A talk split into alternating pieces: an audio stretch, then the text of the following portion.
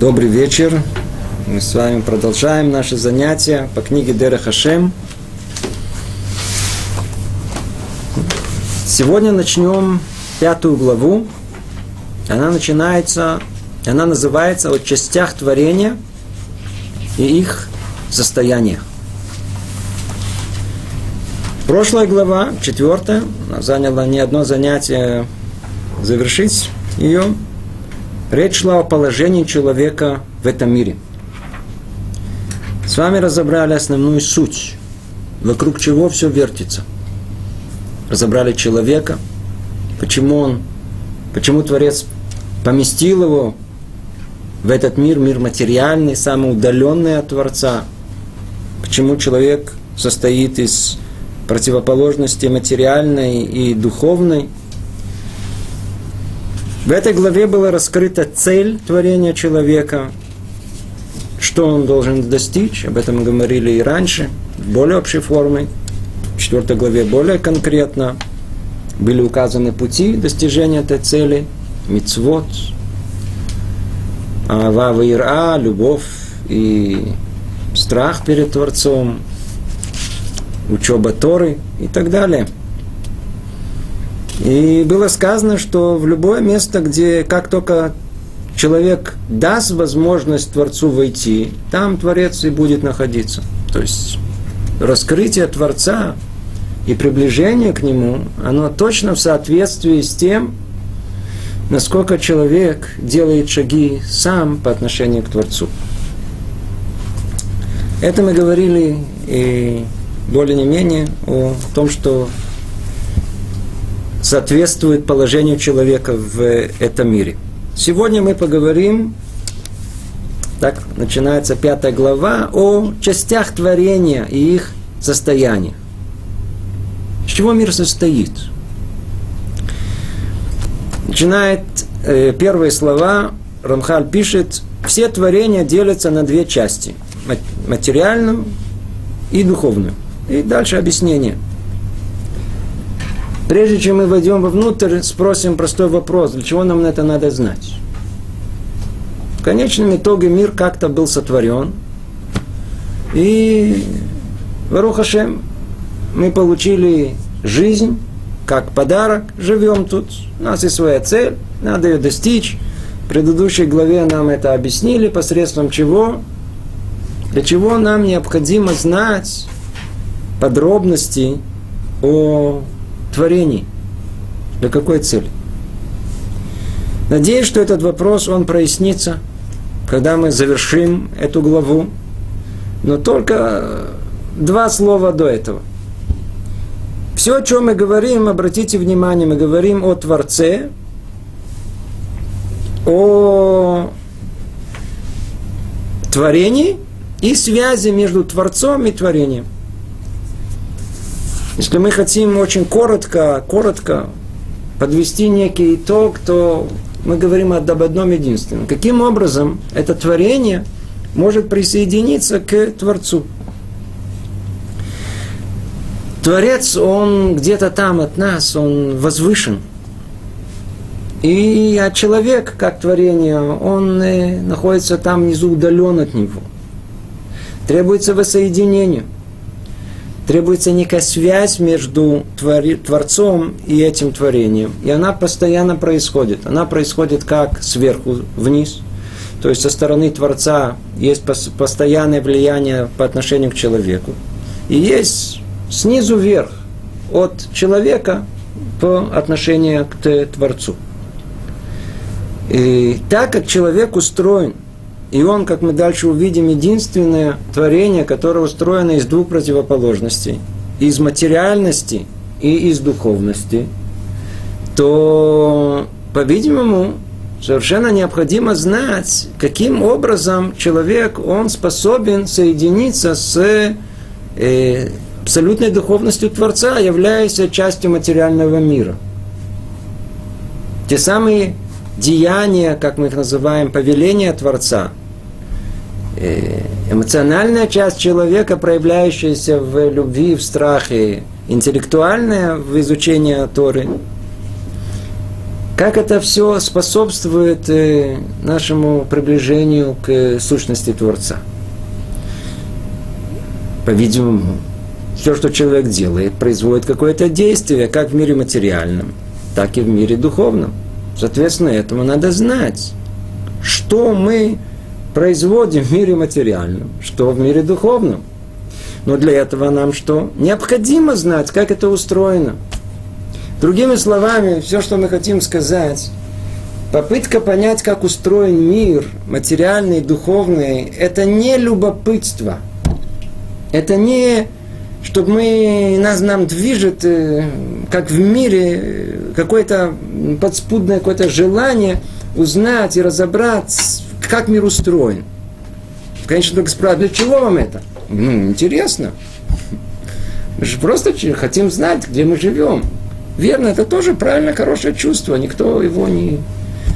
Но оно тупиковое. А для чего вам все это просто хочется знать?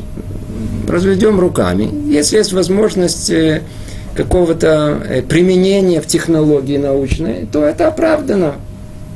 Но есть много знаний, которые мы просто хотим знать. А почему? Ну, это даст вам что-либо в вашей жизни? Нет, ничего не даст. Но все равно хочу знать. Есть какое-то интеллектуальное любопытство внутри уже встроенное в человека, это постоянно толкает его зари человечества и до наших дней все узнать, узнать, узнать, узнать, познать, познать. Человек хочет познать, он не терпит чего-то, что он не знает. Человек звучит гордо, верно? Как же он чего-то знать не будет? В отличие от этого, тот факт, что мы интересуемся познаниями, причина совершенно другая. Она причина тахлетит, она причина, она, она несет в себе и ясную и четкую цель. Если я не буду знать, как устроен мир, мне будет гораздо сложнее приблизиться к Творцу. Я вполне возможно, что я не пойду нужным путем. Могу. Поэтому нам нужно знать, как устроен мир. Это единственная цель. И поэтому и ввел в рассмотрение Рамхаль эту главу, которая говорит о частях творения и их состояниях. Итак, о чем речь у нас идет? О нашей реальности. Ну, давайте посмотрим вокруг себя. Мы видим нашу реальность. Какую мы видим реальность? Материальную. Верно? Чего мы не видим? Реальность духовную – Теперь есть люди, которые, материалисты их называют, полностью отвергают духовную реальность. Почему? Эфемерия. Не воспринимаем, значит, она не существует. Но с другой стороны, мы понимаем и ощущаем себе, что все-таки духовный мир некий как-то существует параллельно с этим материальным миром – Тут не место, может быть, э, приводить все эти примеры для того, чтобы как-то это доказать. Но каждый из нас ощущает в себе, что мысль все-таки, она нематериальна, и тем не менее она существует э, и присутствует в нас. И эм, математика 1 плюс 1 нигде в мире нету, в реальности, она не существует. Нет никакой в мире арифметики, она исключительно продукты человеческого мозга. То есть речь идет о чем-то духовном. Уже хотя бы эти примеры показывают, что есть нечто в мире духовное. И сейчас дальше об этом мы будем говорить. Итак, первое разделение, которое делает Рамхаль, все творение делится на две части, материальное и духовное. Мы не будем заниматься доказательством того, что есть духовное. Хотя бы по той причине, если вспомнить, с чего э, Рамхаль начинает э, э, книгу Мсилатыш, э, книгу Дерахашем, и он говорит о том, что все, что знание, которое у нас есть, и все, что изложено в этой книге, это не посредством исследования, которое, как правило, человечество пользуется, научное исследование, последовательное – а мы знаем это, потому что получили от наших праотцов и пророков там, с горы Синай.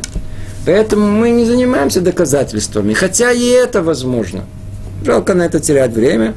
И, и утверждает Рамхаль о том, что мир состоит из мира материального и мира духовного. И дальше мы посмотрим соотношение между ними. Теперь, что такое материальное? Материальное – это то, что ощутимо нашими органами чувств. Простое определение. Что есть материальное? Творец дал нам пять органов чувств. Зрение, э, слух, осязание, обаяние, вкус. И пять органов чувств мы воспринимаем мир материальный. То есть все, что воспринимается эти пятью прибором, приборами, это есть материальный мир. А все, что не воспринимается, то это мир духовный. Естественно, что мы знаем, что тот же самый прибор можно усилить. Я могу использовать телескоп, я могу использовать микроскоп – и тогда тот же самый глаз, он э, то, что не видит, на самом деле это существует, и это все еще относится к миру материальному, несмотря на то, что я это не вижу. Но всего лишь навсего я пользуюсь усилением моего зрения и вижу этот материальный мир. То есть это относится еще и к материальному миру, по определению, которое дает нам Рамхаль. Вот этот мир материальный разделяется на высшие и низшие. Выше это небесные факторы, а именно небесные сферы и их светила. Низшие – это все, что находится в пространстве низшей сферы, а именно земля, вода, воздух и все, и, и все ощущаемые тела, содержащиеся в них. Ну, на первый взгляд, тут много об этом нам говорить не надо. Наш, весь мир наш материальный, он знаком, он написан, есть много разделов естествознания, которые этим занимаются, и отошлем всех туда познакомиться с этим миром, миром материальным, деление, которое тут есть, на то, что находится тут в, на земле, и то, что находится вне земли, э, это деление, которое дает нам Равха. Нас же больше интересует та часть, которая скрыта. Мир материальный поддается исследованию. Поэтому тот, кто его исследует, надо их спросить, как он устроен. А что с миром духовным? Продолжает Грамхали говорить. А духовные – это не телесные создания, неощутимые нашими органами чувств. Неощутимые. То есть человек совершенно не в состоянии их ощутить. И поэтому э, есть люди, которые утверждают, что если я не чувствую, не ощущаю, значит это не существует.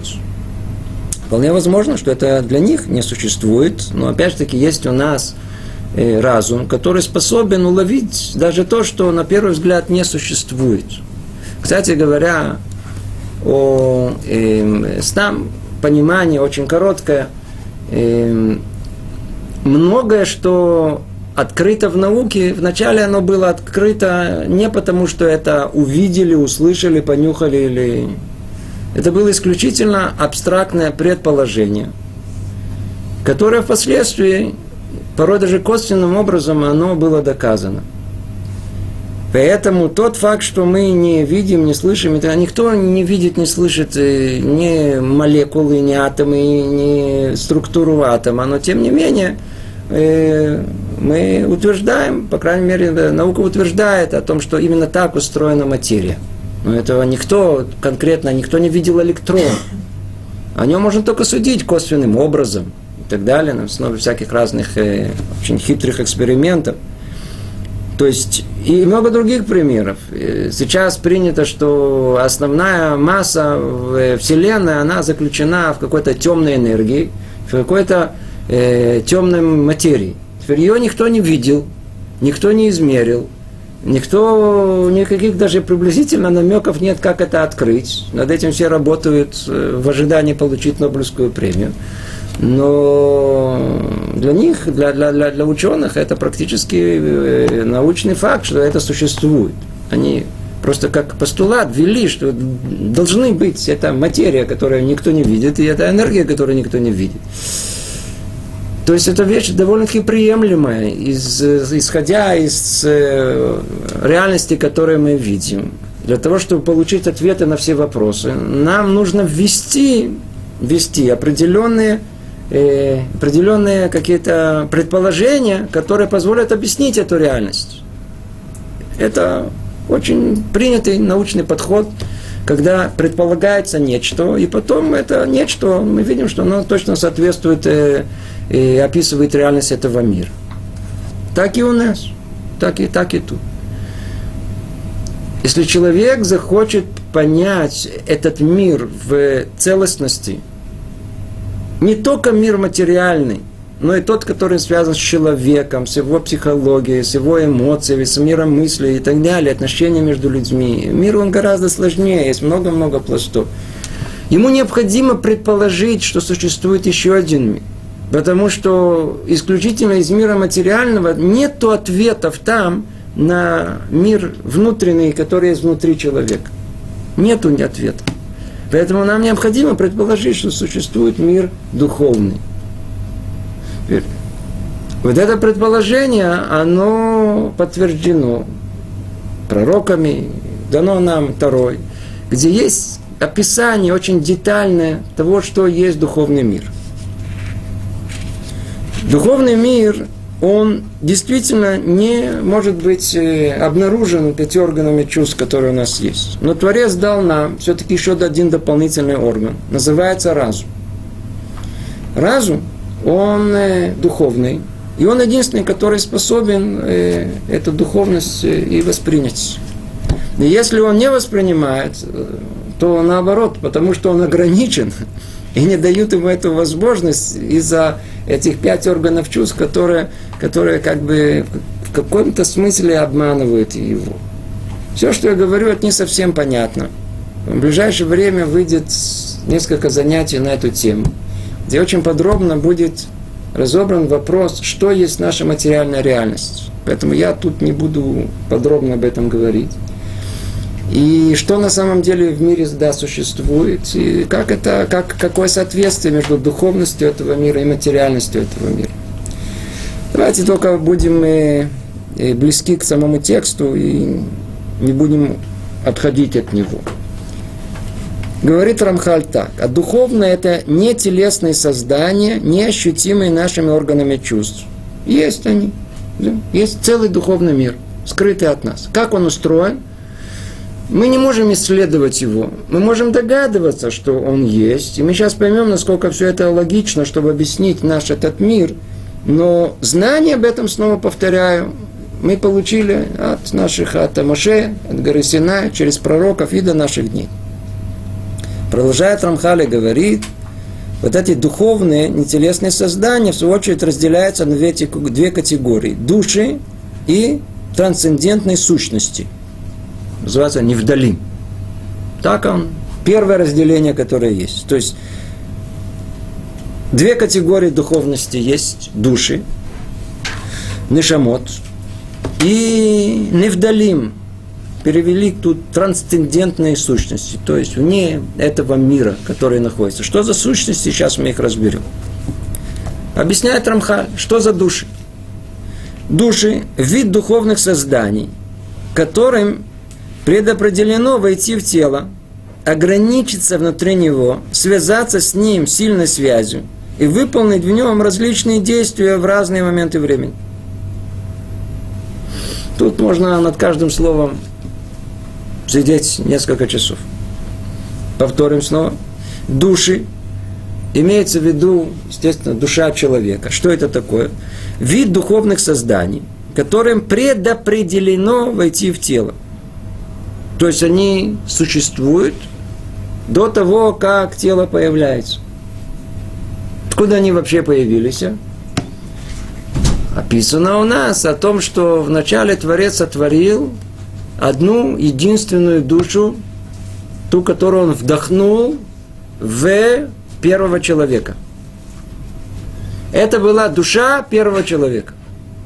Душа первого человека, она содержит, содержит в себе все души, которые есть в этом мире. Другими словами, все, кто находится тут у нас в зале, и все наши друзья и родственники, и весь наш народ, и весь мир – это души людей, которые были, э, души эти были сотворены еще сколько? 5770 э, лет назад. То есть в момент творения первого человека. Уже тогда все эти души были. Как результат греха первого человека, то, что мы упоминали до этого, эта душа первого человека, она разбилась на миллиарды осколков. Это есть те самые души наши, которые существуют в этом мире. Другими словами, души уже были до того как. Поэтому мы объясняем слово им предопределено войти в тело. Они находятся вместе, которое называется Црорахаим. Есть место, склад. Они там находятся в ожидании, стендбай. И когда приходит время, а то воля Творца, когда именно специфическую душу, согласно его предназначению, согласно откуда оно, из какого места в э, душе человека оно пришло, и, естественно, ясно, что если душа, она соответствует телу человека, то после того, как душа первого человека разбилась на миллиарды осколков, то явно, что все души, они разные.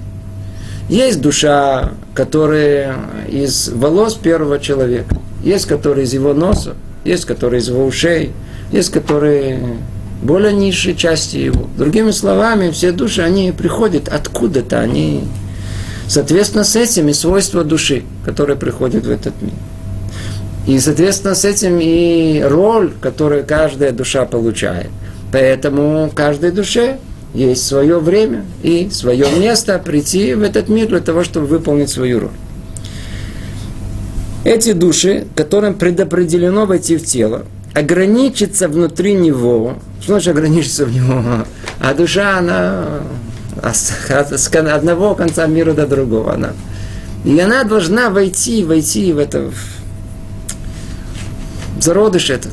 Представляете, туда, втиснуться туда. Ей там нехорошо, совсем плохо. Более того, находясь тут в телесном этом теле материальном, она, она же ведь э, полностью ограничена в своей основной функции, помните, о которой мы говорили, очищение этого тела. Она должна делать зикух, она должна производить свет. И она не производит их. Более того, что она должна? Она должна связаться с ним сильной связью и выполнить в нем различные действия в разные моменты времени – а, подобие этого это как э, связь между э, душой и телом, одно из самых удивительных, которые есть. Это как э, отдельно у нас есть вода и отдельно мука. И теперь мы что делаем? Перемешиваем их и выпекаем. Теперь это не мука, и это не вода, а это уже выпечка, это уже какой-то хлеб, лепешка, это уже что-то другое а душа и тело, они перемешаны до такой степени, что они практически неразрывны. Почему об этом говорим? И дальше будем говорить о существах, в которых э, есть такая возможность, но оно не перемешано, как тут описывается. Это связь, она, она, она одна из самых чудес, самых больших, которые есть. Снова мыслители всего мира, они все время пытались решить эту загадку, каким образом духовность соединяется с материальностью в человеке. Эта дилемма называется психофизический парадокс. Как психо, как начало человека духовное, оно соединяется с телесным. Описано у нас тоже это самым подробным образом, как это происходит. Тут сказано только об общих определениях, что это существует душа, да, она имеет свою структуру. Мы еще дойдем до этого и будем говорить о структуре души, но это будет дальше. Тут только вводится общее понятие, что человек это не э, набор химических молекул, как полагает часть э, ученого мира, а молекулы, они часть мира материального, но то, что делает их живым, делает человека человеком – это то, что спрятано за ним, то, что, то, что оживляет, то, что... Об этом у нас пойдет речь, об этом чуть дальше. Это то, что касается души.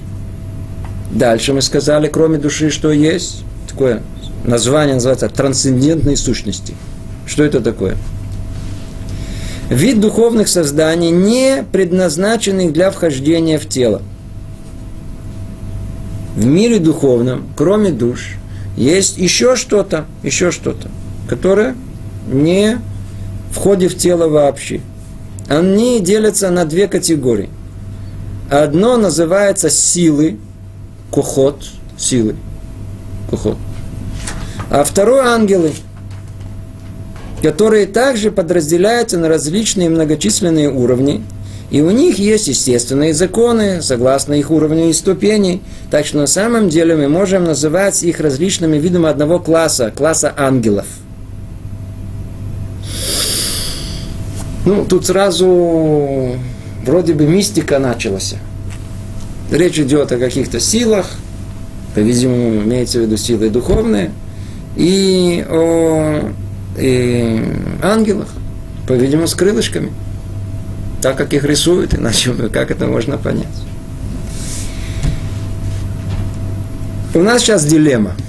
А дилемма, она состоит в том, то ли мы остановимся тут и начнем говорить вообще о чем-то другом, что тут нет написано, то ли мы чуть-чуть ограничим себя и будем придерживаться текста, который нам пишет Рамхан. Рамхан написал много книг, как известно.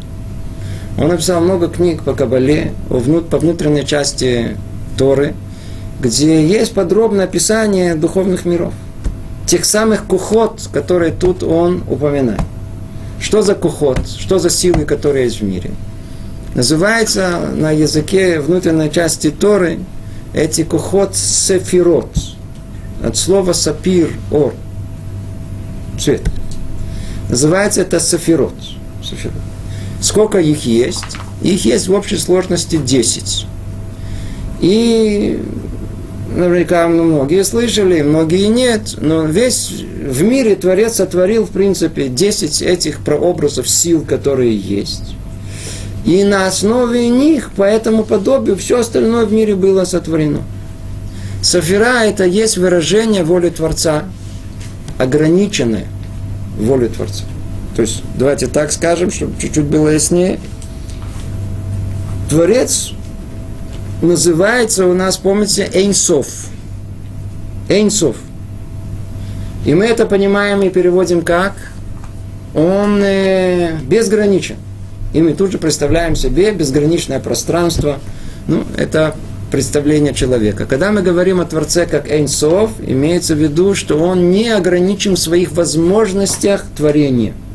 Любое творение, бесконечные возможности, оно в его руках, в его силах это воспроизвести. В потенциальной форме он все может воспроизвести.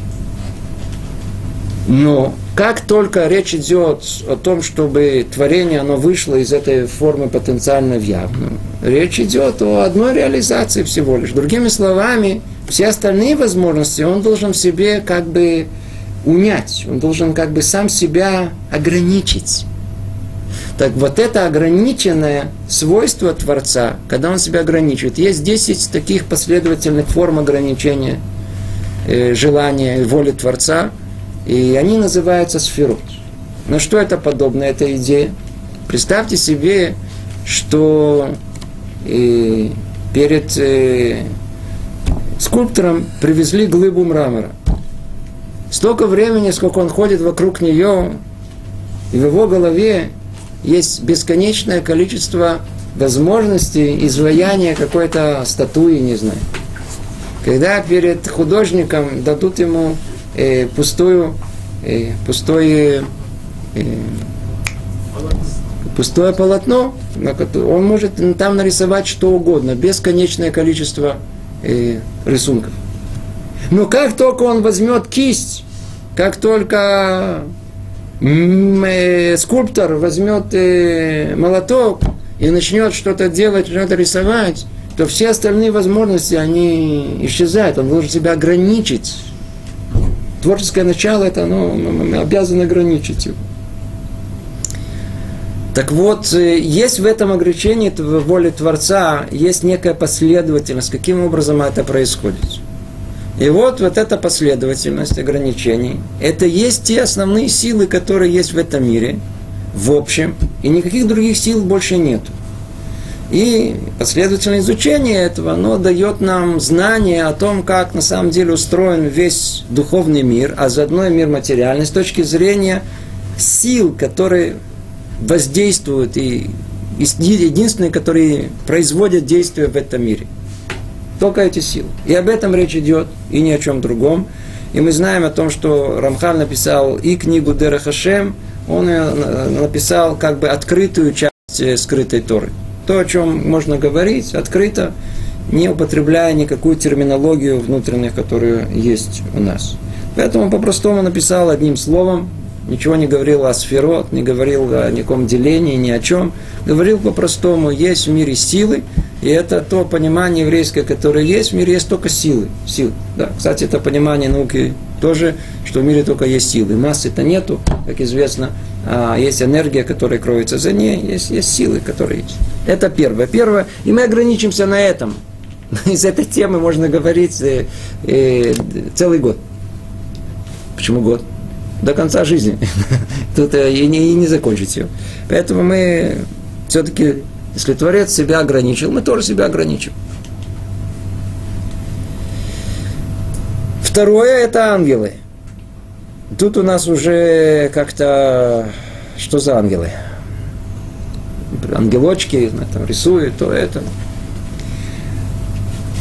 Это самое сложное, что, по-видимому, объяснить, что такое ангелы. Ангелы – это явно не то, что мы думаем. Как на языке Тары ангел – малах. Смысл слова малах – посланник.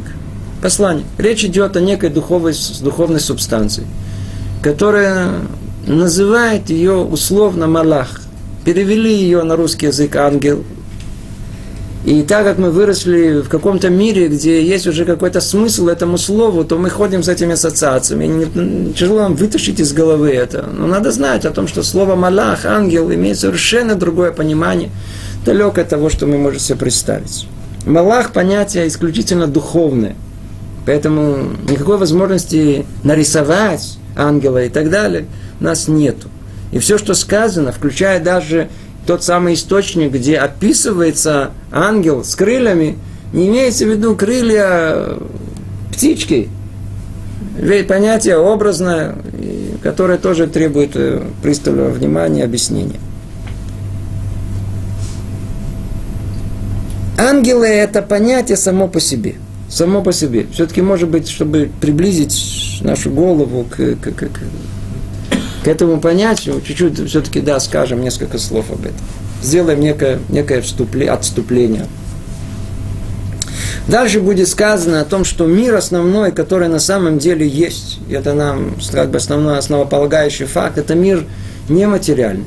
Несмотря на то, что для человека материальный мир это все практически, нет ничего другого. На самом деле мир наш, так написано в нашей книге, мир материальный, это очень-очень, он находится в самом-самом низу, который только есть всех миров, которые есть, духовных.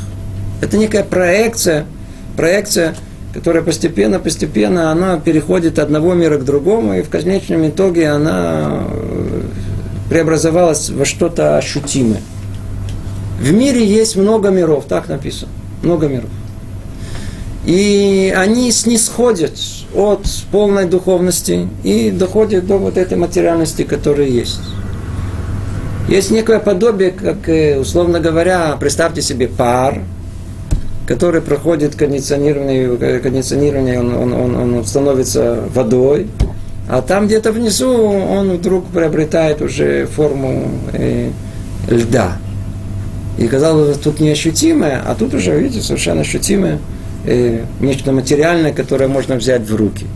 В каком-то смысле, я только подчеркиваю, чтобы мы ничего только не мечтали, а только в каком-то условном смысле, и есть этот ишталшалут оламу. Вот это есть э, э, постепенное э, опускание всех миров э, все ниже и ниже и ниже. И там, в самом последнем миру, который называют мир действия, улам асия, его самая низкая часть, это тот мир, где мы с вами живем.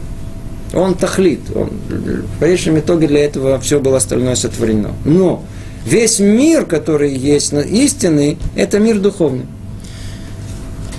Сказано, что там есть четыре мира. Четыре мира. Есть и мир пятый, но о нем у нас не говорят.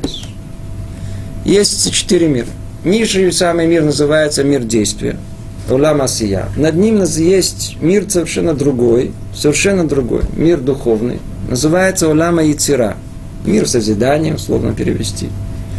И над ним есть мир третий, называется Улама Брия, это мир э, сотворения. Я не, невозможно перевести все это, естественно. И над ним мир Ацилут.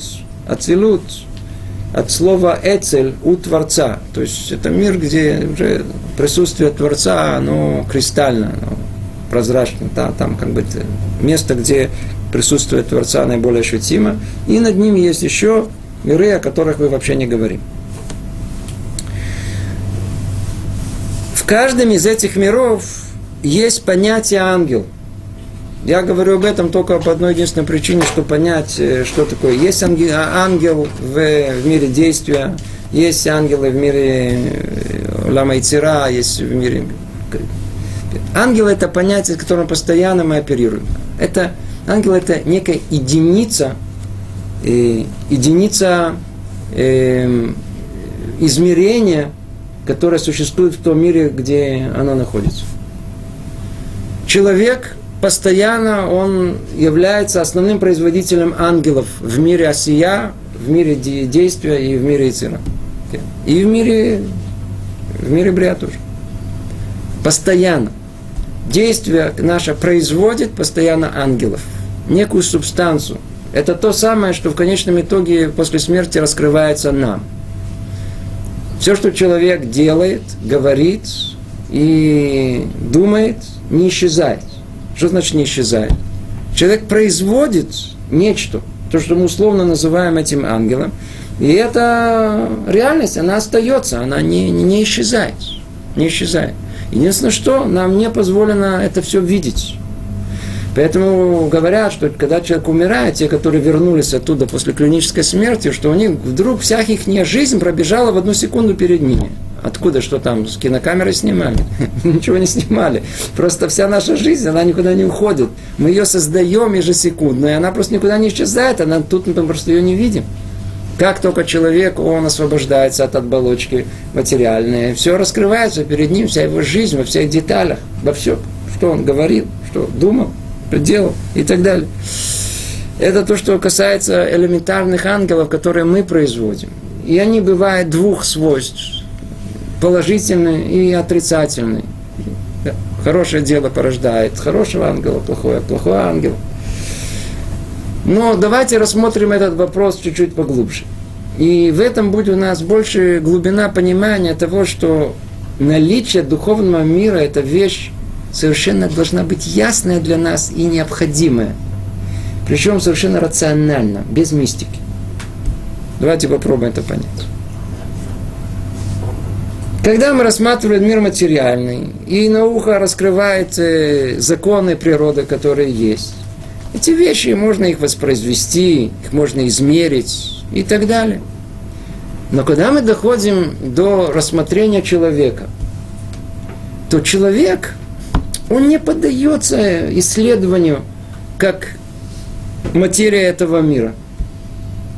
Психология исследует человека – не всяком сомнении, но она его следует как черный ящик. Что там внутри, совершенно ясно не понятно. По его реакции в разных условиях мы понимаем, что там внутри находится. Мир человека необыкновенно богат. Мы постоянно ощущаем каждый раз что-либо. По крайней мере, если по большому счету разделение человека, это ощущения наши, они на не самом низком уровне, ощущения физиологические, котором мы уже много раз говорили. Над ним ощущения какие эмоциональные. И там еще выше интеллектуальные. Теперь вопрос, который мы обязаны себя спросить. И не почему-то не спрашиваем. Откуда у нас это взялось? Откуда у нас взялось весь этот колоссальный спектр эмоций, который человек испытывает постоянно? Откуда возможность мыслить абстрактно? Откуда вообще пришло у нас это э, математика и вообще возможность описать эту природу посредством э, математического аппарата. Откуда все это взялось? Мы обязаны предположить, что есть и обязаны быть прообразы всего этого где-то там в мире. Иначе откуда они в нас? Они, ничего ниоткуда не берется как есть закон сохранения массы энергии, есть закон сохранения всего материального, э, духовного, извиняюсь, что есть в мире. Ничего, ничего не берется. Откуда это все берется? Поэтому, если я ощущаю чувство радости, то есть единицы радости в этом мире, они обязаны быть. Если меня посетила любовь, то где-то есть те самые элементарные э, части этой любви, эти импульсы, эти любви, где-то они находятся в этом мире, если, не дай Бог, ненавижу, или завидую, или я, э, э, э, э, не знаю, это где-то должно быть в мире. Так вот, у нас написано, написано, что есть э, этажу эмоций человека соответствует эту Мейцер. Другими словами, там находятся ангелы. Ангелы, которые являются прообразами всех чувств, которые есть вообще в этом мире. Это есть некие э, элементы эмоций, которые составляют весь спектр человеческих эмоций. И только благодаря этому мы это испытываем. Мы не испытываем э, анда бунга гинга. Вы испытываете это? Не испытываете. Почему? Этого нет в мире. Мы испытываем только то, что есть в, в этом мире созидание. Только те элементарные основы чувств, которые существуют в мире, мы в состоянии их испытать. Душа наша часть этого мира, она, которая находится там в Оляма и Цира. По этому причине мы испытываем и чувства, и эмоции в этом мире. То же самое соответствует Волама Брия. Там есть очень четко ясная структура интеллектуальная.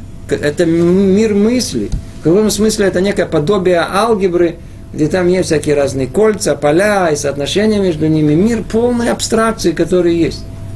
Тот факт, что человек в состоянии абстрактно мыслить, единицы абстрактности этой где-то должны находиться – где-то должно находиться источник понятия единица, ноль, вверх, вниз.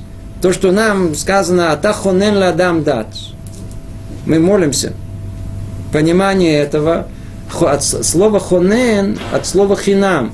Творец дарит нам бесплатно первоначальные вот эти интеллектуальные познания этого мира, без которых мы ничего не можем понять. Это нас никто не обучает понятие, что это выше, ниже, самые первые, первые э, мускамот, мускалота решоним, а первые, э, э, э, первые интеллектуальные понятия элементарные, мы получаем их built-in, мы получаем внутри как полный подарок. И на основе их мы уже больше дальше начинаем понимать. Они где-то должны существовать. Откуда-то они должны прийти. Они находятся в Баулама Брия. И, соответственно, этому есть Малахим во всех этих местах. Там наверху есть э, Малахим, которые, они одномерные. В отличие от души человека, сущность ангела, она одномерна, она выполняет каждый раз только одну функцию. Она несет в себе только одну функцию. Но есть и ангелы, Слово то же самое, по той причине, что они служат Творцу как посланники точно так же, но они являются постоянными, они выполняют какую-то постоянную функцию. В каком-то смысле, если все остальные э, проявления э, э, э, чувств или мыслей или деяний человека выражаются какими-то ангелами, как одномерными Э, некими субстанциями, то над ними есть какие-то командиры, есть кто-то, кто их объединяет, есть кто-то, кто ими руководит, откуда они питаются сами по себе. То есть есть ангелы постоянные. Э, мы знаем все названия их, их названия выражают суть их, и есть много разборов по поводу всех этих армий. Поэтому все, о чем мы тут говорим, чтобы только чуть-чуть понять, что-то он говорит. Смотрите, они делятся на, две, на, на, на, на, на, на ангелов. Ангелы, которые также подразделяются на различные многочисленные уровни. И у них есть естественные законы согласно их уровню и ступени. Об этом речь идет. На каждом уровне и ступени ангелов, они, они совершенно по-другому функционируют и имеют другое задание. Так что на самом деле мы можем называть их различными видами одного класса, класса ангелов. То есть есть, есть те, кто переносит вот эту духовную энергию мира от Творца к людям. И есть наоборот, которые ангелы, которые поднимают все вверх. Движение ангелов это самое, что не есть э, э, естественное и необходимое явление в мире. Это движение постоянно. Сверху вниз и снизу вверх. Есть в? В, в, Сулам Яков спускаются вниз, и есть, которые поднимаются вверх. Мы производим, они поднимаются вверх, они влияют на все мира, которые есть. И к этому, кстати, все идет. Все, все это обсуждение духовных миров для того, чтобы именно мы это поняли, как все это работает. И то, что исходит из нас вверх, поднимается, влияет, а потом снова спускается вниз на этот мир. И есть такой постоянный этот круговорот, который мы не видим, не замечаем, но в принципе это то, что устанавливает судьбу всего мира, благополучие всего мира в ту или иную сторону. Так устроен э, духовный мир. Теперь на эту тему мы можем говорить, как мы сказали, до победного конца. Но приходится себя, себя ограничивать, потому что следующая тема не менее она завлекательна и интересна. Но о ней мы будем, постараемся вообще не говорить. Именно по этой причине, что она так нас будет интриговать и волновать. Дальше говорит так Рамха. Однако существует один вид создания, который как бы промежуточен между духовным и материальным. Надо знать, как сказать это правило. Есть все время в творении есть переходники. Переходники, то есть между каждый, каждый есть переходник. Есть, например, четыре уровня э, мир мертвый, то есть не живой мир, над ними есть мир растительный, растительный есть животный, животный есть человек. Есть между ними есть переходники. Прям эволюция, знаете, переходные какие-то э, создания. Так и между материальным и духовным тоже есть переходник. Что за переходник? Однако существует один вид создания, который как бы промежуточен между духовным и материальным. Мы, мы, мы до этого что упомянули все материальное, что есть в общем. Упомянули в общем силы и ангелов, которые составляют, и души. Это, в принципе, все, что есть в мире э, духовном. И есть промежуточное между ними. Эти создания не ощутимы нашими органами чувств. То есть мы не в состоянии их увидеть, услышать, понюхать, попробовать, участвовать. И не ограничены границами ощущаемой материи, ее законами, а с другой стороны, то есть они что мы видим, что они э, имеют как бы двоякое свойство – они вроде и принадлежат этому миру, и не принадлежат ему. То есть увидеть его непосредственно невозможно, но с другой стороны, это не как человеческое тело, которое полностью ограничено законами этого материального мира, они не ограничены. Это уже свойство духовности позволяет им быть неограниченными. Как тут написано, не ограничены границами ощущаемой материи ее законами. И с этой стороны можно назвать их э, духовными. Да, то есть видно, то есть есть часть, из-за того, что мы их не ощущаем, и они не ограничены э, материями, то мы условно можем назвать духовными. Но их сущность отлична от сущности ангелов.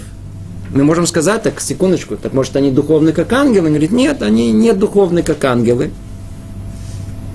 Хотя они подобны в каких-то аспектах ангелам. У этих созданий есть свои частные законы, и особые границы согласно их истинной сущности. О ком речь идет? Речь идет про шедим. Теперь я очень, так сказать, э, как-то неудобно об этом говорить. Люди такие 21 века, продвинутые. По-русски демоны. Так перевели.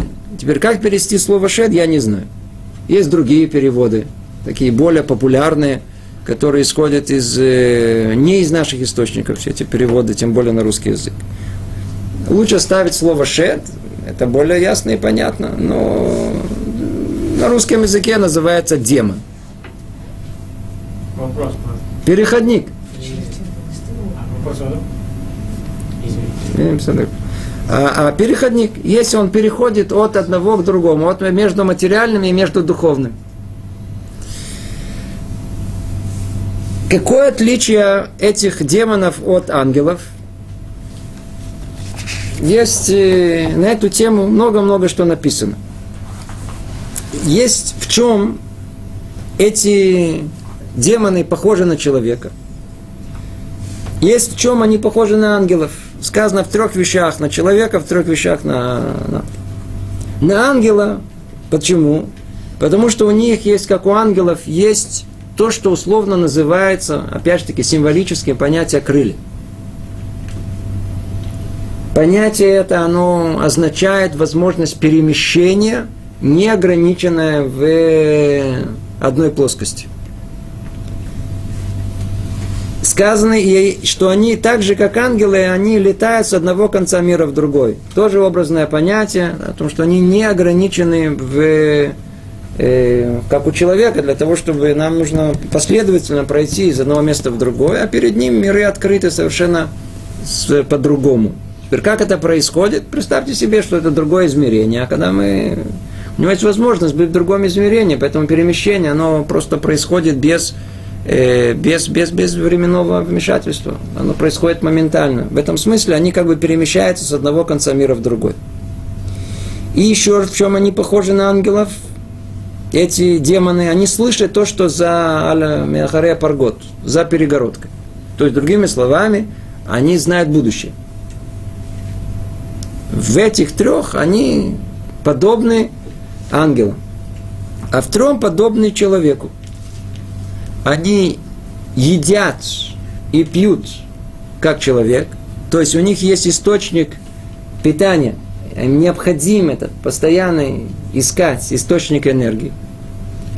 Они размножаются как человек, и они умирают как человек. Так написано у нас. По поводу этих самых шедим и демонов, у нас есть, не знаю, времени мало, но двух словах. Есть э, спор между этот спор, который, опять же таки, он не, не, не, не из наших основ еврейских он выходит, а людей, которые чуть-чуть вышли наружу, и которые хотели понять, как они хотели понять.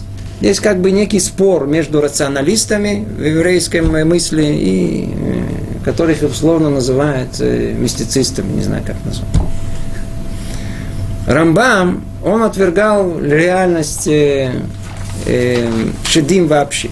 То есть все, все описание это, духовных этих миров он полностью отвергал. Ну, на этой основе все приверженцы науки, они говорят, видите, кто был более достойный, велик, как Рамбам, отвергал, все это глупости и ни о чем речи нет. Теперь подобный подход, он очень распространен среди многих людей религиозных. И это подход, он неверен по сути своей. Рамбам такое, то, что приписывают ему, не мог утверждать. Почему? Потому что Рамбам был величайшим знатоком Торы. И Тора, и в гораздо большей степени Талмуд, они переполнены описаниями подробными – по поводу этих шедим. Речь идет описание, как надо опасаться их, почему, сколько видов есть, какие названия. Основная суть, как уберечься от них, какие слова надо произнести, заклинания, какими путями можно уберечься от такого вида э, э, шедим, и как от такого вида шедим.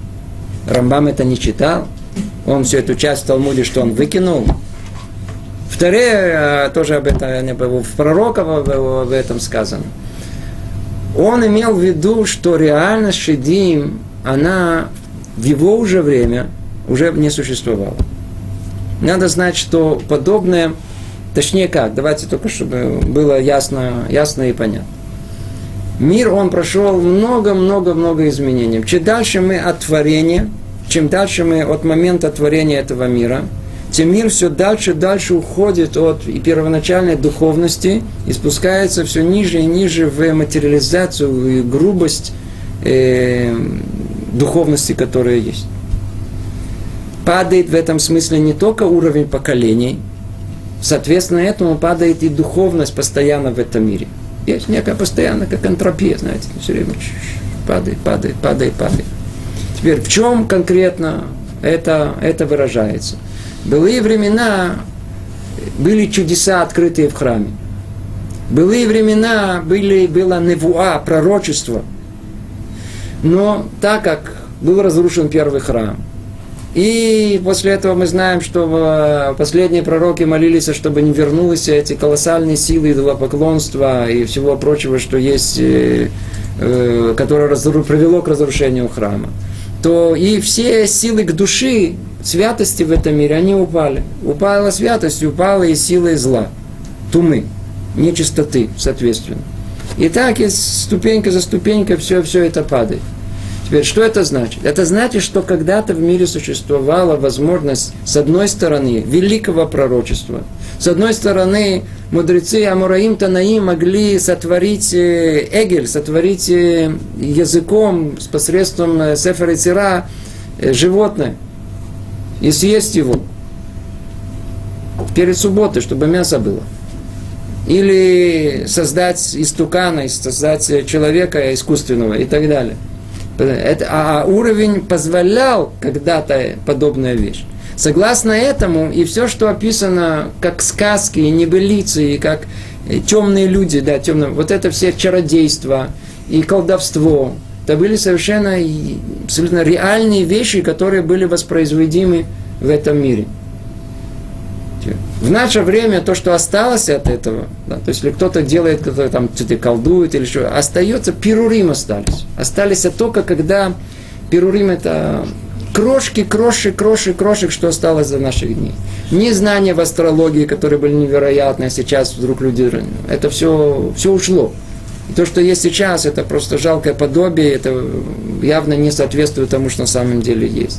Не, не, единственное, что, может быть, есть вещи, которые экстрасенсы способны что-то сделать, или гадание на, на тарелке вот этого сеанса, то, что называется, сеансы вещь существующая, но они требуют тумы, они требуют нечистоты.